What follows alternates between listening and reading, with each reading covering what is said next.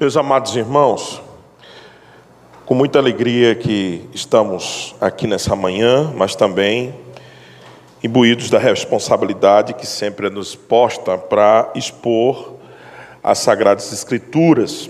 E eu gostaria de convidá-los a abrirem as suas Bíblias do livro dos Salmos, no capítulo 77. Salmo 77 um salmo de Asaf. Aliás, ele pertence ao conjunto de, dos salmos de Asaf, que era líder, que era também um dos líderes da música, também cantava é, no meio dos levitas, e há uma série de composições de salmos de Asaf, e estão todos postos aí, não é? Desde o salmo é, do começo do Salmo 70, não é? Salmo 73 até 84, mais ou menos. Também há uma discussão sobre se esse salmo de 84 é de Asaf ou não. Mas nós vamos nos concentrar apenas no Salmo 77. E eu gostaria que você acompanhasse a leitura na sua Bíblia, você que aqui está e você também que está acompanhando aí de casa, prefira sempre, prefira, não quer dizer que seja proibido, prefira sempre a Bíblia, a Bíblia impressa, porque você terá a compreensão da estrutura do texto de forma mais adequada, não que no celular você não consiga ver isso, mas com mais dificuldade. Estrutura do texto você pode manusear, você pode ver o começo e o fim, ver daquilo que a gente está falando. Prefira sempre, principalmente na hora da pregação, dos estudos, a Bíblia impressa e, preferência, seu lápisinho aí, sua caneta, para você ir anotando pontos importantes para durante a semana você rememorar, reenfatizar e que a palavra do Senhor continue abençoando as nossas vidas. Vamos então, Salmo 77. Elevo a Deus a minha voz e clamo, elevo a Deus a minha voz para que me atenda. No dia da minha angústia, procuro o Senhor. Erguem-se as minhas mãos durante a noite e não se cansam. A minha alma recusa consolar-se. Lembro-me de Deus e passo a gemer medito e me desfalece o espírito. Não me deixas pregar os olhos. Tão perturbado estou que nem posso falar. Penso nos dias de outrora, trago à lembrança os anos de, de passados tempos.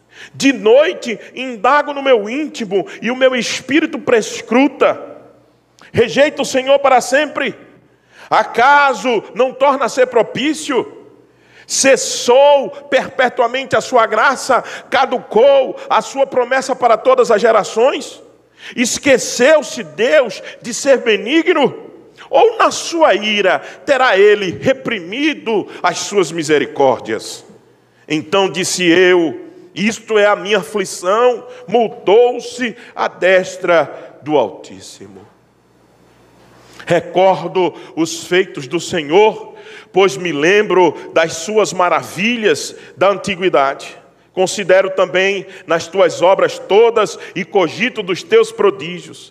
O teu caminho, ó Deus, é de santidade. Que Deus é tão grande como nosso Deus. Tu és o Deus que opera maravilhas e entre os povos tem feito notório o teu poder. Com o teu braço remiste o teu povo, os filhos de Jacó e de José.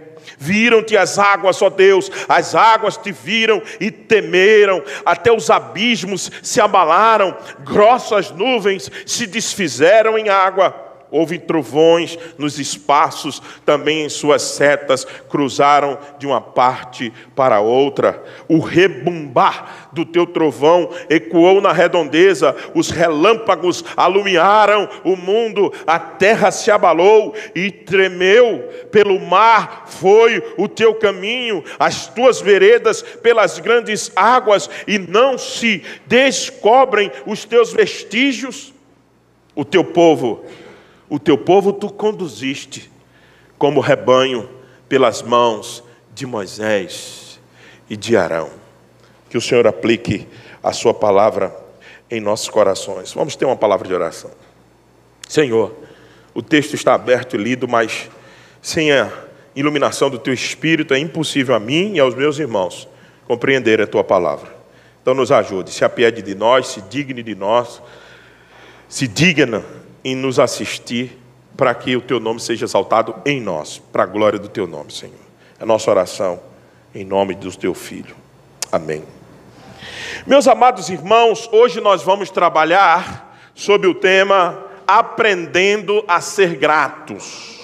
Aprendendo a ser gratos. Na última quinta-feira, nós vivenciamos o feriado de Thanksgiving, que é o feriado do Dia de Ações de Graças. É um feriado é, que lembra de quanto Deus foi gracioso em dar a colheita. Esse feriado começou no hemisfério norte, a, a, suspeita que começou desde a Inglaterra, e ele teve mais força no Canadá. Depois ele chegou aos Estados Unidos. Houve uma passagem também muito forte, e ainda é assim, na Austrália, ou seja, onde o Reino Unido dominava na época, não é? Onde a coroa britânica chegava. Então, nós aqui no Brasil, no hemisfério sul, estamos já há algum tempo sob uma lei que determina que nós também podemos comemorar esse feriado de Thanksgiving. Mas no Brasil é assim: tem lei que pega, tem lei que não pega, tem feriado que é, vigora e tem outros que não vigora. Eu fiquei espasmo que essa lei é de 1904, bastante antiga. E ainda no Brasil a gente não pegou de fato como feriado, não é? A quinta-feira, apesar da Black Friday ter pego aqui no Brasil, mas o feriado de Thanksgiving não, infelizmente, ainda não. Mas tem muitas igrejas históricas que comemoram. A Igreja Presbiteriana do Brasil, por exemplo, na sua grande maioria, comemora o Dia de Ações de Graça nessa quinta-feira e que hoje, que essa semana caiu no dia 24, não é? É sempre a última quinta-feira do mês de novembro, ou a quarta quinta-feira do mês de novembro. E não tinha como nós não falarmos nessa manhã sobre gratidão, sobre, sobre sermos gratos ao Senhor por tudo que Ele tem feito por nós. Mas alguém pode perguntar: grato de quê, pastor? No tempo que nós estamos vivendo, grato, por quê? Nosso país, depois de uma eleição, convulsiona. Suspeita para todos os lados de irregularidade ou não, de choro ou não, a economia já balançando, dando sinais e anúncios de tempos difíceis que virão. Comemorar o quê, pastor? Agradecer ao quê? Por favor, seja realista, pastor, venha para a terra. Nós estamos vivendo dias difíceis. Essa Copa, eu vejo muitos dizer, essa Copa é para nos iludir, isso aí não deveria, a gente não deveria nem estar assistindo. A realidade brutal que enfrenta-se a nação, isso é uma distração, pastor. Nós temos que falar de coisas mais reais, de coisas pontuais que nós estamos vivendo. O que essas pessoas que defendem esse tipo de postura esquece é que a gratidão do povo de Deus não está circunscrita à vida que ele leva hoje. E nem a que ele levará, a que esse povo levará amanhã. A gratidão do povo de Deus é acima dos tempos ou do modus operandi que está a nação ou o tempo que ele vive. Porque a obra que o Senhor fez, e é isso que nós vamos ver hoje, e que Ele continua fazendo, não está presa a nenhuma circunstância. E é por isso que nós temos que aprender a ser grato. Eu coloquei o tema de propósito. Ah, pastor, gratidão não é uma coisa inerente no nosso ser? Deveria. Mas a gente precisa se condicionar a ser grato, precisamos aprender a ser grato, precisamos aprender o espírito de gratidão e tê-lo em nossa vida. Porque nós somos, nós somos a reprodução daquilo que Asaf mostra no Salmo 77, do verso 1 ao 10. Nós somos cheios de angústia. Nós somos cheios de murmuração, nós somos cheios de lamentação. Olha esse salmo extraordinário, o Salmo 77, a primeira parte mostra como é a realidade da nossa vida, a segunda parte mostra qual deveria ser a realidade da nossa vida. Por isso que escolhi sair daqueles clássicos textos de 1 Tessalonicenses 5,18, em tudo da graça, porque essa é a vontade de Deus. Sair de salmos como Salmo 138, que a graça do Senhor, as ações de graça, devíamos ah, ir com ele como ações de graças. Escolhi o Salmo 77 para tratar sobre gratidão, porque é isso que muitas vezes nós reproduzimos na nossa vida. O que impede muitas vezes de sermos gratos e desfrutar da paz, meus irmãos, é o nosso comportamento. Não é a realidade da existência que nos cerca, somos nós mesmos. Veja se não é. O que é que impede muitas vezes de sermos gratos? Ah, se eu fizesse essa pergunta ao Salmo 77, o que nos impede muitas vezes de sermos gratos e desfrutar da paz que excede todo entendimento? Asaf nos responderia. Porque muitas vezes eu elevo a Deus a minha voz e clamo. E elevo a Deus a minha voz para que me atenda. No dia da minha angústia, eu procuro o Senhor. Eu ergo minhas mãos. Eu digo, Senhor, tu não estás me vendo durante a noite e não se cansa. Eu não me canso de erguer as mãos e dizer, Senhor, tenha misericórdia, Senhor, tenha misericórdia. Eu não durmo.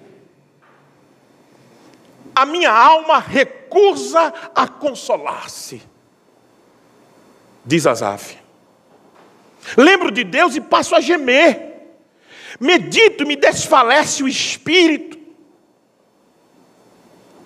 Não me deixas pregar os olhos, tão perturbado estou que nem posso falar. Eis aqui as razões pelas quais, meus irmãos, essa primeira parte do Salmo de Asaf é muito importante para nos lembrar das razões pelas quais nós não desfrutamos de paz muitas vezes porque nós não, ainda não aprendemos a ser gratos, como as Escrituras nos ensinam. Não, a gente prefere a murmuração, a gente prefere o reclamo, a gente se nega a consolar-se. Veja o final do verso 2: a minha alma recusa consolar-se. Você faz isso de forma proposital, você diz: não, eu não quero essa coisa que parece que me engana, que me ilude de consolo, eu não quero. Eu quero reclamar, eu quero falar, eu preciso desabafar, senão vou morrer. Você não desfruta e eu, porque nós muitas vezes recusamos nos consolar quando a gente lembra de Deus, veja o verso 3, de vez de a gente lembrar com alegria, a gente passa a gemer. Medito e de vez nos alegrar, desfalece o espírito. Verso 3. O que muitas vezes impede a nossa gratidão ao Senhor é porque nós, quando lembramos dele, muitas vezes lembramos daquilo que nós achamos que ele deveria estar fazendo na nossa vida e não está. E a gente reclama dele por causa disso. A gente não tem coragem de orar como nós gostaríamos muitas vezes. E a gente simplesmente faz de outra maneira, recusamos de outra maneira. Veja o verso 4: Não me deixas pregar os olhos, tão perturbado estou que nem posso falar. Ou seja, a perturbação influencia no raciocínio que a pessoa não tem condições de articular a fala. De tão grande é a perturbação.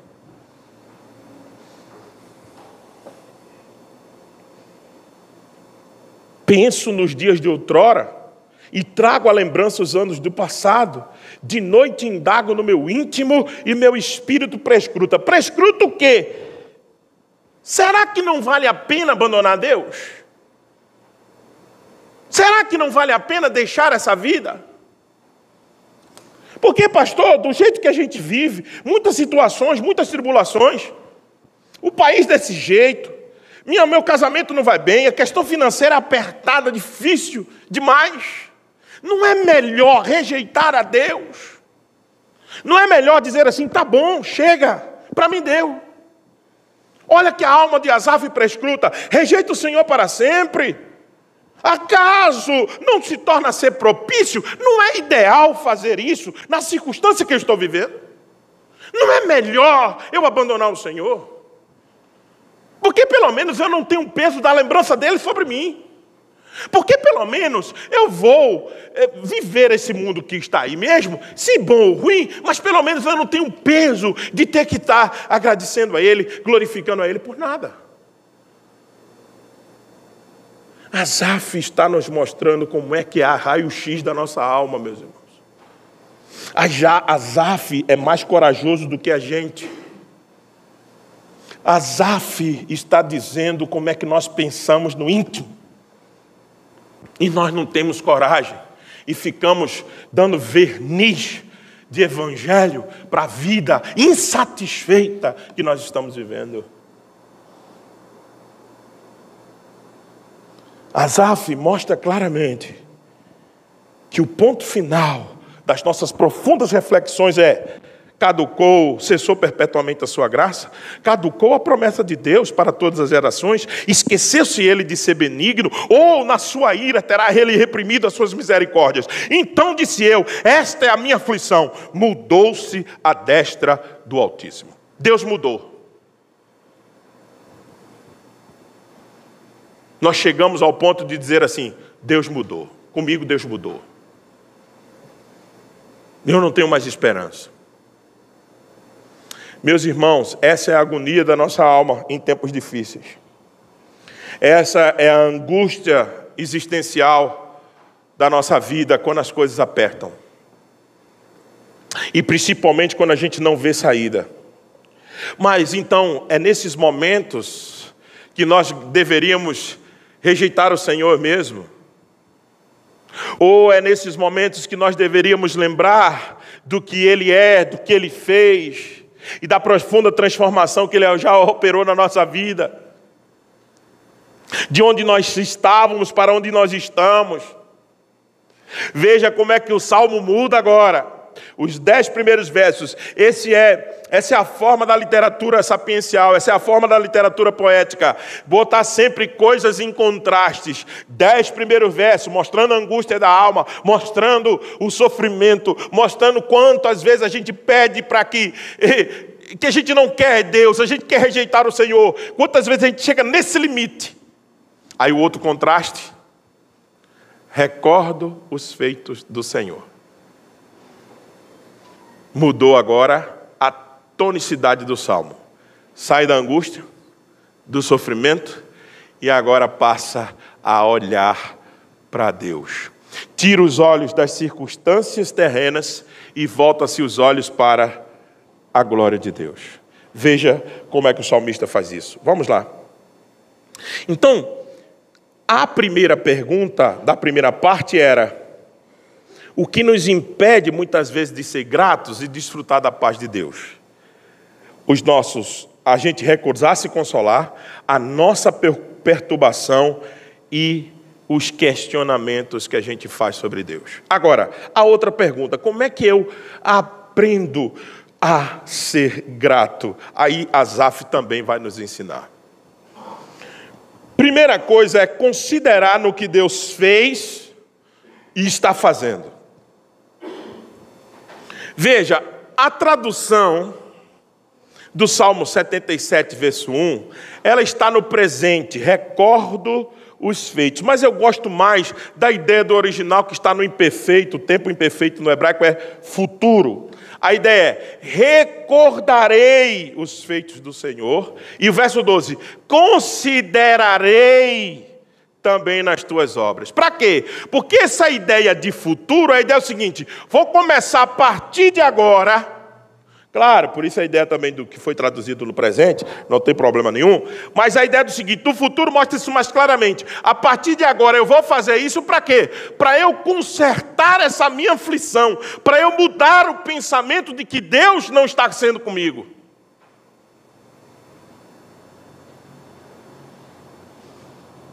E é isso o primeiro grande ensino de Asaf. Como é que eu aprendo a ser grato considerando no que Deus fez e no que Ele está fazendo? Vamos lá. Recordarei os feitos do Senhor, pois me lembro das tuas maravilhas de onde? Da antiguidade. Asaf está olhando para onde? Para o passado. Agora veja o verso 12: Considerarei também nas tuas obras todas e cogito dos teus prodígios. Esse tempo é qual? Do agora. Asaf está dizendo o seguinte: eu vou olhar para trás e vou olhar para agora. A ideia é que nós precisamos considerar relembrar, considerar nos feitos de Deus do passado, nas maravilhas das antiguidades e considerar o que Ele está fazendo agora. Por que, pastor, não tem um elemento do futuro? O que ele ainda vai fazer, suas promessas que ele vai cumprir. A gente pode entender que isso está subentendido na fala de Asaf. É verdade. Nós podemos entender que isso já faz parte do arcabouço daquilo que Asaf está pensando. Olho para trás, olho para agora e contemplo as promessas. É verdade. Isso talvez seja a leitura mais lógica do texto. Agora, nós precisamos entender que o que ele vai fazer no futuro ainda não está feito. Concorda comigo? Mas o que ele fez no passado, o que ele está fazendo agora está feito. Então isso traz muito mais segurança daquilo que ele vai fazer no futuro. Se eu contemplo só as coisas do futuro, dizendo assim, parece aquela pessoa que diz: vai melhorar, vai melhorar, vai melhorar, não é? Olha só, vai melhorar, vai melhorar, vai melhorar, e não faz nada para que melhore. Parece que Asaf está dizendo assim: eu não preciso olhar para o futuro. Eu olho para trás e para agora e tenho uma certeza absoluta, pelo que ele fez, que ele vai fazer o meu futuro como ele prometeu. É o passado e o presente que garante as promessas de Deus do futuro. É o passado e o presente que me faz descansar no meu futuro. Porque Ele está cuidando de mim, não somente hoje, mas Ele cuidou lá atrás está cuidando hoje. Quem aqui não tem o que recordar de onde estava para onde está agora? Quem aqui não pode dizer o que Deus fez na sua vida? Quem aqui não pode meditar e dizer assim, rapaz, se o Senhor não tivesse intervido, eu não sei onde eu estaria hoje. Eu não sei se estaria casado. Eu não sei se eu teria esses filhos. Eu não sei. Você pode dizer isso ou não? Você pode ter essa convicção ou não? Eu tenho. Eu tenho completamente convicção. Casei com Kelly com 21 anos de idade, ela tinha 19. E são 22 anos de casado. E eu vou dizer uma coisa para vocês: se Deus não tivesse me resgatado, eu não sei onde eu estaria hoje. Porque eu conheço a minha história do passada. Então, quando eu olho para trás, quando eu medito no que Deus fez, eu tenho que me consolar e dizer assim: se as circunstâncias de hoje estão ruins, mas eu tenho certeza que aquele que controlou tanto meu passado está controlando agora e certamente vai cumprir todas as promessas que Ele tem para mim no futuro. Com certeza. Não preciso ter dúvida. Porque Ele já fez. Por que você não precisa ter dúvida? Porque Ele já fez.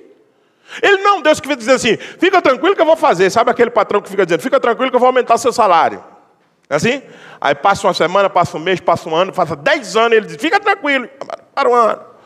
Está virando, está virando 2023, fica tranquilo. Para um ano a gente vai melhorar o negócio. Deus não é esse tipo de gente. Deus já fez.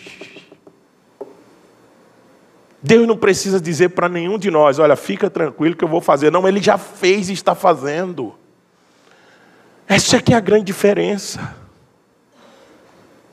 E é por isso que a gente, quando considera nessas coisas, aí a gratidão começa a brotar de novo.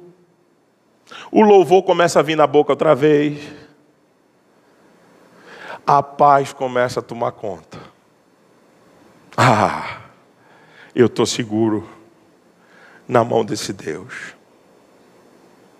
A angústia existencial da nossa vida é quando você tira os olhos de Deus e começa a olhar para você mesmo.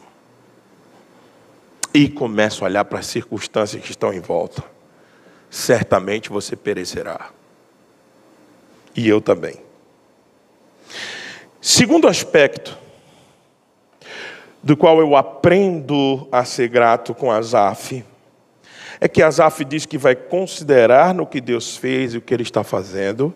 E o segundo passo de Asaf é considerar em quem Deus é. Uma coisa é os feitos de Deus, outra coisa é o que ele é.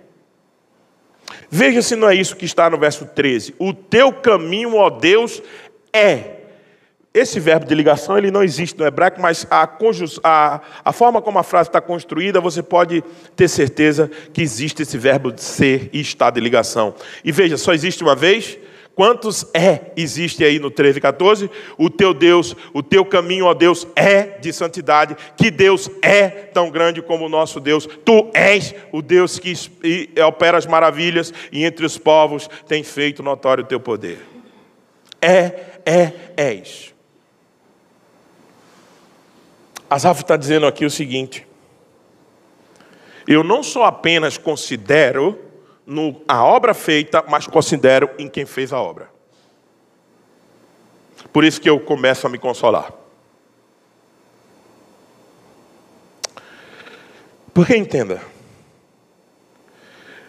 se a obra é feita por alguém, pastor, qual é o raciocínio disso? Porque se a obra é feita por alguém que você não tem convicção no caráter dessa pessoa que fez, você diz assim: olha, tá bom, ela fez assim, mas eu não confio que ela vai fazer de novo, não. Porque o caráter dela é meio duvidoso. É ou não é? E aconteceu isso com você?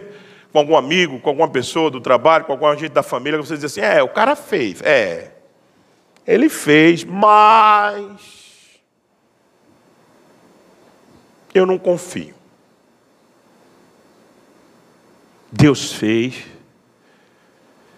e vai fazer de novo pelo que Ele é, não pelo que você é, nem pelo que eu sou, mas por, pelo aquilo que Ele, por aquilo que Ele é. Veja, Asaf diz assim: o teu caminho, ele tá, continua considerando, mas o teu caminho, ó Deus, é de santidade. Quem é Deus grande como o nosso? O nosso Deus. Tu és o Deus que opera maravilhas e entre os povos tem feito notório o teu poder. Então o que é que Deus é, segundo Asaf? Duas coisas: santo e poderoso. Segundo Asaf, Deus é santo o teu caminho, ó Deus, é de santidade, então Deus é santo. E os teus, os teus feitos são notórios entre os povos por causa do teu poder, é o que está no final do verso 14. Então, para, para considerarmos e voltarmos a sermos gratos, Deus é santo e poderoso. E outra coisa, ele mostra isso aos de dentro e mostra isso também aos de, os de fora. Veja o Salmo 126. Contexto próximo do Salmo 77. Salmo 126. Quando o Senhor restaurou a sorte de Sião, ficamos como quem sonha. Então a nossa boca se encheu de riso e a nossa língua de júbilo, e aonde aonde se dizia grandes coisas tem feito, tem, o Senhor tem feito por ele. Aonde? Dentro do povo de Deus? Não, entre as nações. Os de fora testificam o poder de Deus no meio do seu povo. Os de fora dizem assim, como Nabucodonosor, desculpe, Nabucodonosor disse em Daniel capítulo 4, Nabucodonosor diz: nenhum Deus é igual ao Deus de Israel. Nabucodonosor. Sim, Nabucodonosor. O poder de Deus é tão grande que ele não se limita ao seu povo, e extrapola o que ele está fazendo no nosso meio, e lá fora diz assim: rapaz, esse Deus dele daí faz muita coisa por eles. Então entenda, não é uma, só uma santidade para nós e nem só um poder para nós. A gente não somente vê, contempla a santidade de Deus e o seu grande poder, mas aqueles que estão lá fora entendem isso. Entendem a sua santidade, por isso que às vezes tem medo de se aproximar, porque não entenderam o Evangelho ainda, e entende o seu poder, porque eles sabem que nós não temos poder em nós mesmos para estar tá experimentando tanta coisa extraordinária que a gente experimenta no nosso meio. Agora, a pergunta é: se os de fora fazem isso, se os de fora contemplam isso, por que nós, os de dentro, que somos alvos de Sua santidade, do seu eterno poder, ainda duvidamos porque o Brasil está desse jeito?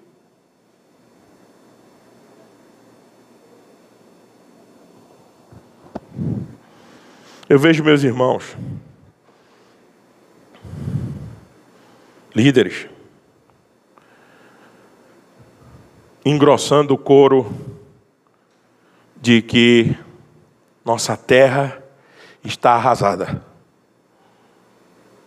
que está tudo perdido, que nós não deveríamos nem estar torcendo por Copa do Mundo. Eu pergunto aos meus irmãos e a mim mesmo se caducou as promessas do Senhor, se Deus encurtou seu braço se Deus perdeu o controle sobre isso aqui. Porque se isso é verdade, ou Deus pequeno é o nosso, que não controla uma naçãozinha dessa como o Brasil.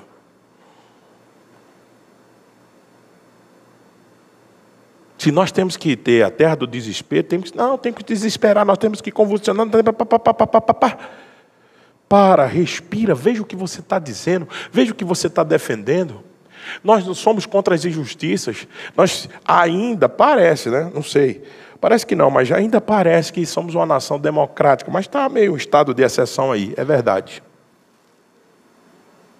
Parece que uma ditadura para sobre nós, é verdade, principalmente do poder judiciário. Agora, mas espera aí, calma lá. Deus não tem nada a ver com isso. Deus absolutamente perdeu o controle sobre tudo? Não. Ele é santo para nós, poderoso para nós, santo e poderoso para os de fora. Santo também, pastor santo, eles não se aproximam com medo de Deus. E porque ainda não entenderam o Evangelho. É por isso que a igreja tem que buscá-los. Tem que dizer: não, calma para a sua vida tem saída em Cristo Jesus. Então, considere não apenas no que Deus fez, mas considere no ser de Deus. O Senhor diz em Isaías capítulo 41: A quem vocês me compararão? Quem? Quem que vocês podem comparar-se comigo? Quem? A quem me comparareis, diz o Senhor? A quem? Não esqueça que eu torno forte o fraco, o cansado eu restauro o vigor. Ele é Deus, santo e poderoso. Isso devia ser motivo de louvor e gratidão perene na nossa boca. Terceira coisa que eu aprendo também, como é que eu aprendo a ser grato com Azaf? É primeiro que eu devo considerar nos feitos, segundo que eu devo considerar nele e terceiro devo considerar a nossa redenção. Observe a partir do verso 15, por favor, na sua Bíblia. Asaf deixa o melhor para o fim.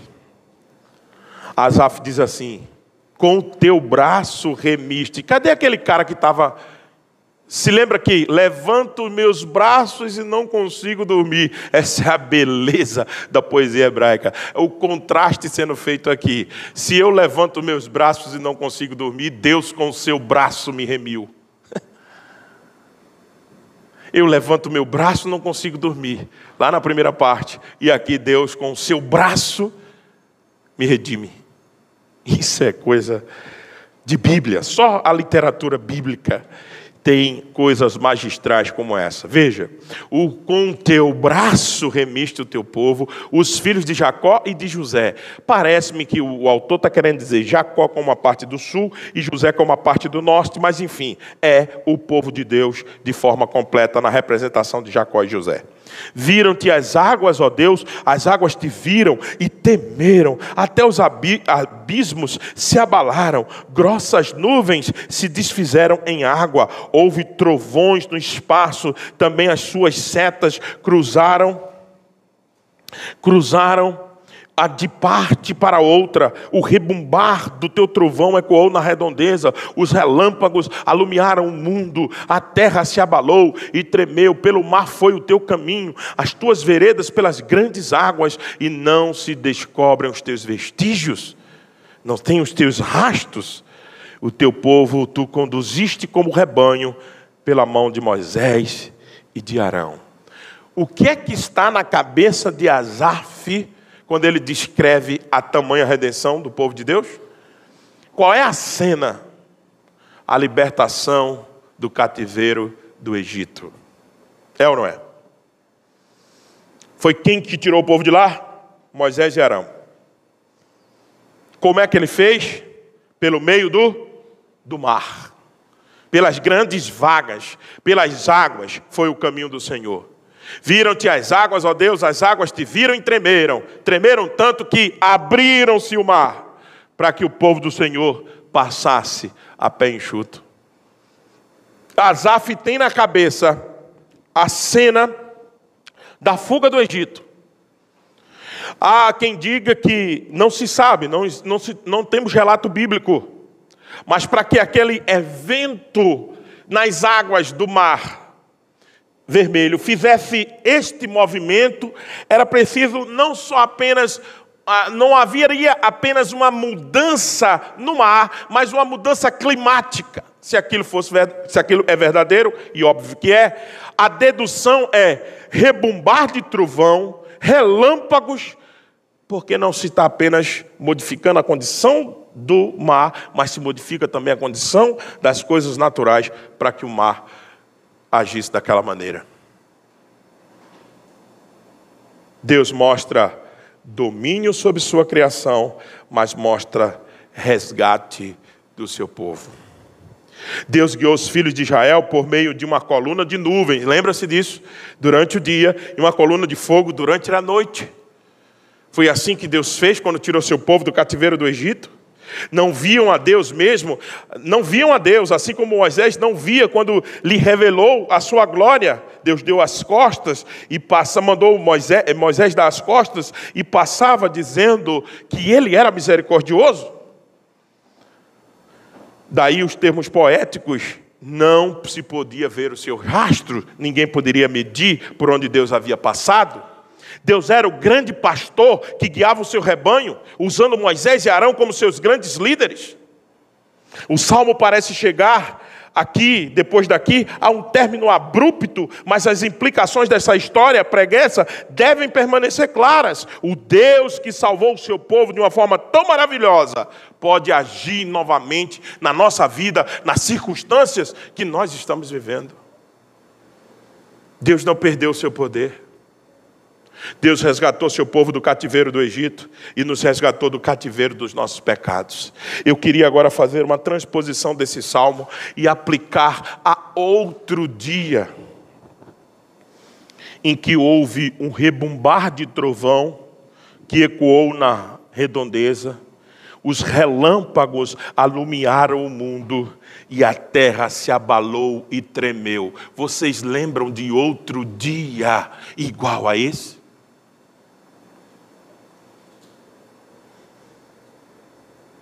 Vocês lembram de outro dia que o céu ficou escuro?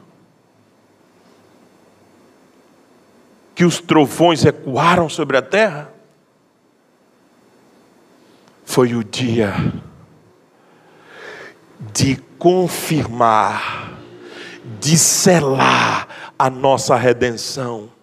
Foi o dia em que o Cordeiro de Deus que tira o pecado do mundo, foi o dia que Jesus Cristo foi na cruz e diz Gálata: cravou o recibo da nossa dívida, pagou o preço dos nossos pecados. Foi o mesmo parecido com o dia lá do deserto, as mesmas coisas na crucificação.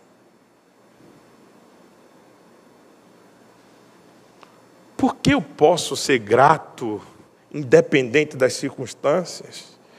Porque essa obra de redenção, ela não se reverte nós nunca mais nos perderemos, nunca mais seremos desencontrados, nunca mais.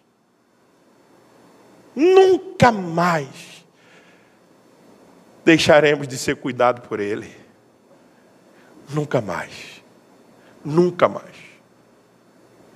Podemos, como nós vimos de manhã, nos perder ou nos desviar um pouco mas Ele sempre nos traz em reconciliação de novo. Ele sempre vai lá e nos traz de volta, como a ovelha perdida, como a dracma perdida e como o filho pródigo. Ele sempre nos busca outra vez.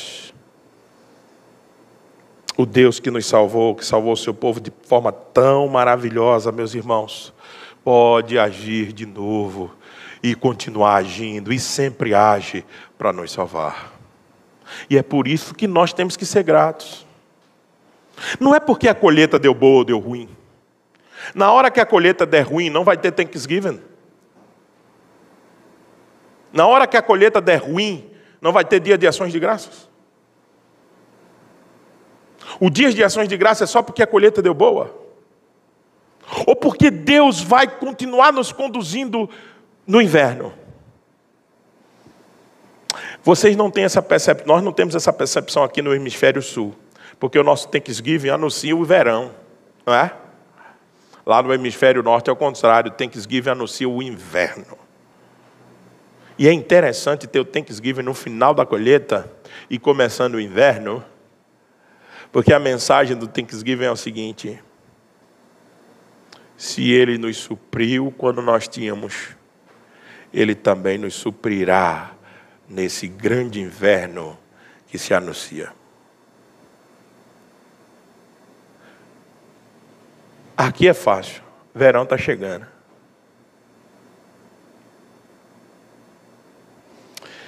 Mas difícil é você ser grato quando o inverno se aproxima.